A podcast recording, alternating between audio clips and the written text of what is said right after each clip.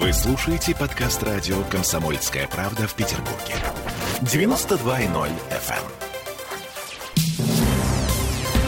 Теперь давайте глумиться. Давайте. А, По полной программе. Глумиться будем над святым. Да ладно? Над деньгами. Ох, над деньгами поглумишься, пожалуй. Ну хорошо, Э, давай. Смотрите, а, в России собираются менять дизайн бумажных рублей. Официальная причина — обновление защиты купюр от подделок. Ну, есть, конечно, конспирологическая теория о том, что Центробанк э, затевает деноминацию, но, эм, в общем, объективно, дизайн 50-рублевки с питерскими достопримечательностями, например, был разработан 23 года назад, еще при Ельцине. То есть ты хочешь сказать, что власти намерены удовлетворить острую нехватку перемен в обществе? Да, А. да, да, да. Вот таким способом. В общем, если кто-то давно не видел 50-рублевку, там, с одной стороны, статуя э, Невы у подножья растральной колонны и Петропавловский собор, а с другой стороны, вид на стрелку Васьки, ну, на стрелку Васильевского острова.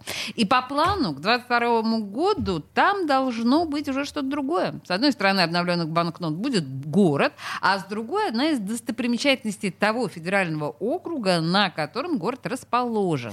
Есть вероятность того, что стрелка Васьки сохранится на 50-рублевке. Ага. А вот вопрос, что будет на обороте, э, вопрос открытый. Этот вопрос мы задавали сегодня разным жителям Петербурга. Ну так, было интересно, что думают люди по поводу того, э, что должно быть на деньгах. А, Давайте для начала послушаем исполнительного директора Ассоциации краеведов Ленинградской области Станислава Низова. Если говорить о Ленобласти, то хочется выделить, во-первых, Старую Ладогу. Это место, откуда вообще начинается русская история. По силе значимости сопоставимых со Старой Ладогой мест в России просто нет. Также можно представить себе, там, допустим, Волховскую ГЭС э, которая является первой. С нее начался план э, электрификации страны. Ну, наверное, я вот склоняюсь к Старой Ладоге все-таки. Старая Ладога — э, место, откуда пошла э, э, Русь. Ну, И изначальная. изначально, да, есть Вот, такая версия. Да, резиденция э, этого... Вылетела из Ивана. Грозного. Чего?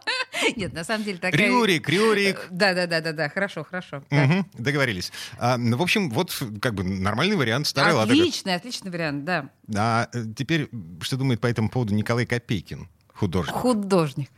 Крейсер «Аврора», чтобы напоминал о 17 Крейсер «Аврора»? Да. Башню «Газпромовскую». Они вместе будут хорошо смотреть. Медведя. У нас хоть тут медведи водятся. Медведь сидит верхом на, на крейсере «Аврора».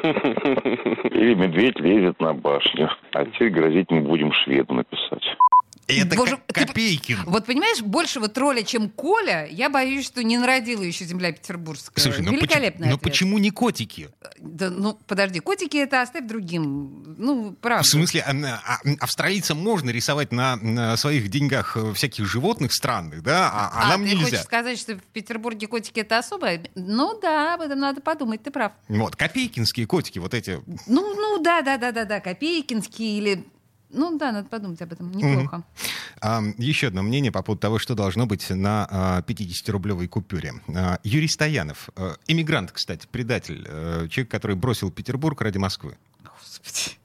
Я бы нанес э, карту Ленинградской области и, начиная с 20 километрах от Ленинграда, везде, поместил бы здание «Газпрома» сначала, и от него стрелки, где в Ленинградской области нет газа. А его нет почти нигде. Это, это актер юморист.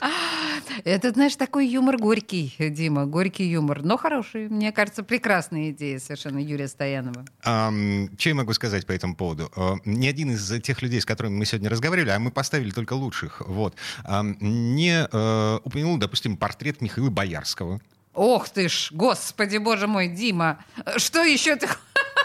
Зачем портрет Михаила Боярского? Ну, боже мой, оставьте Боярского уже в покое. А что, Боярский не символ Петербурга? Слушай, лучше давай уже тогда портрет Беглова, ну, со всеми Ой, нет. вытекающими. Ам, Не нравится? Деньги приходят и уходят, и позор остается.